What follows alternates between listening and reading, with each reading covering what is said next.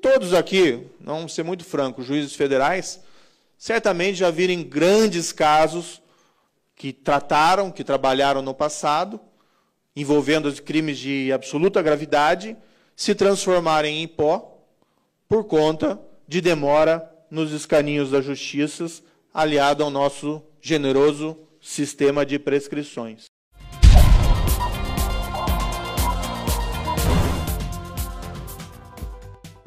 STF decide a favor de prisão após julgamento na segunda instância. Pro desespero da bandidagem, através de uma decisão histórica e bastante acirrada, com direito até a voto de Minerva do Bento Carneiro, é, quer dizer, da nova presidente do STF, Carmen Lúcia, ficou decidido por seis votos a cinco que a prisão de réus condenados pela justiça deve acontecer a partir da decisão de segunda instância. Ou seja, acabou aquela putaria de ficarem recorrendo em liberdade a instâncias superiores com a única intenção de fazer com que um crime prescreva, ou seja, perca a sua validade. O que geralmente acontece quando um bandido possui bons advogados. Aliás, o próprio juiz Sérgio Moro comemorou essa decisão, dizendo que o STF mostrou que o Brasil não possui castas. Ou seja, mesmo crimes cometidos por poderosos encontrarão uma resposta na justiça criminal.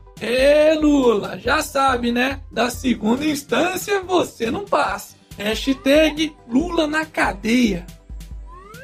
Câmara derruba obrigatoriedade da Petrobras na exploração do pré-sal. A Câmara dos Deputados aprovou um projeto que acaba com a obrigatoriedade da Petrobras de ter exclusividade na exploração do pré-sal. Isso significa que, além de evitar que a estatal tenha que assumir a bucha, mesmo em situações que não sejam vantajosas para ela, ou seja, para nós, que somos os donos dessa merda, a medida vai ampliar a participação de empresas privadas nos campos de exploração, trazendo mais investimento estrangeiro e emprego para o país. Para desespero da petralhada que tá vendo todo o seu aparelhamento ruir. Hashtag chora petralhada.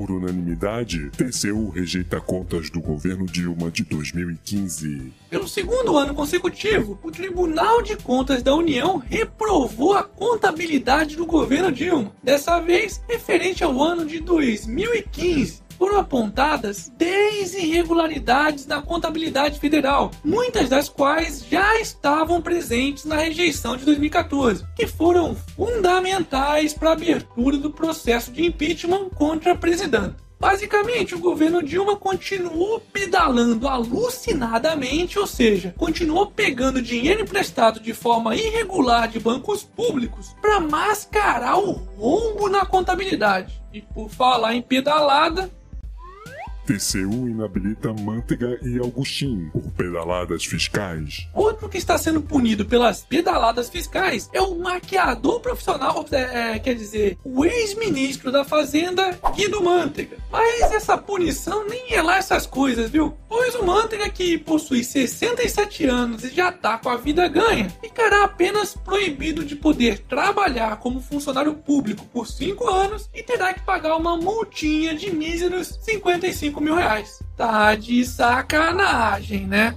Hashtag o crime compensa. Dança da Pizza não se reelege vereadora. Lembram-se da ex-deputada federal do PT, Angela Guadanin? Aquela que fez a famosa dancinha da pizza ao comemorar a não cassação do seu companheiro João Magno, que foi acusado de receber dinheiro do esquema do mensalão, mas que acabou sendo absolvido pelo STF e pela Câmara?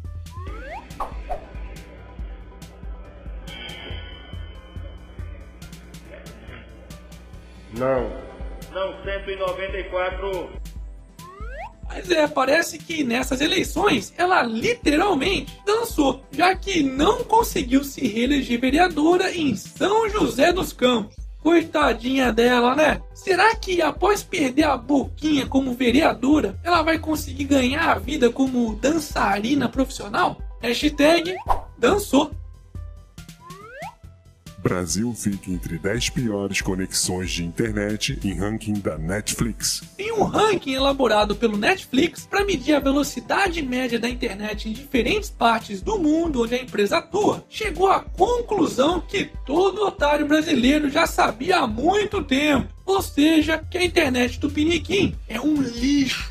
Só para vocês terem uma ideia, na lista formada por 41 países, o Brasil ocupa a humilhante posição de número 33, uma velocidade média de download de 2,57 megabits por segundo. Isso só não é pior que a de países como Colômbia, Peru, Argentina, Equador, Jamaica, Costa Rica, Filipinas e Índia. É, parece que a única colocação em que o Brasil ocupa as primeiras posições é aquela em que se avalia o quão ruim um país pode ser. Hashtag aqui é Brasil, porra. E para finalizarmos essa edição com direito à sugestão do contente, Lady Gaga Revela três singles do álbum Joanne. é mesmo, é. You're giving me a million reasons. Foda-se.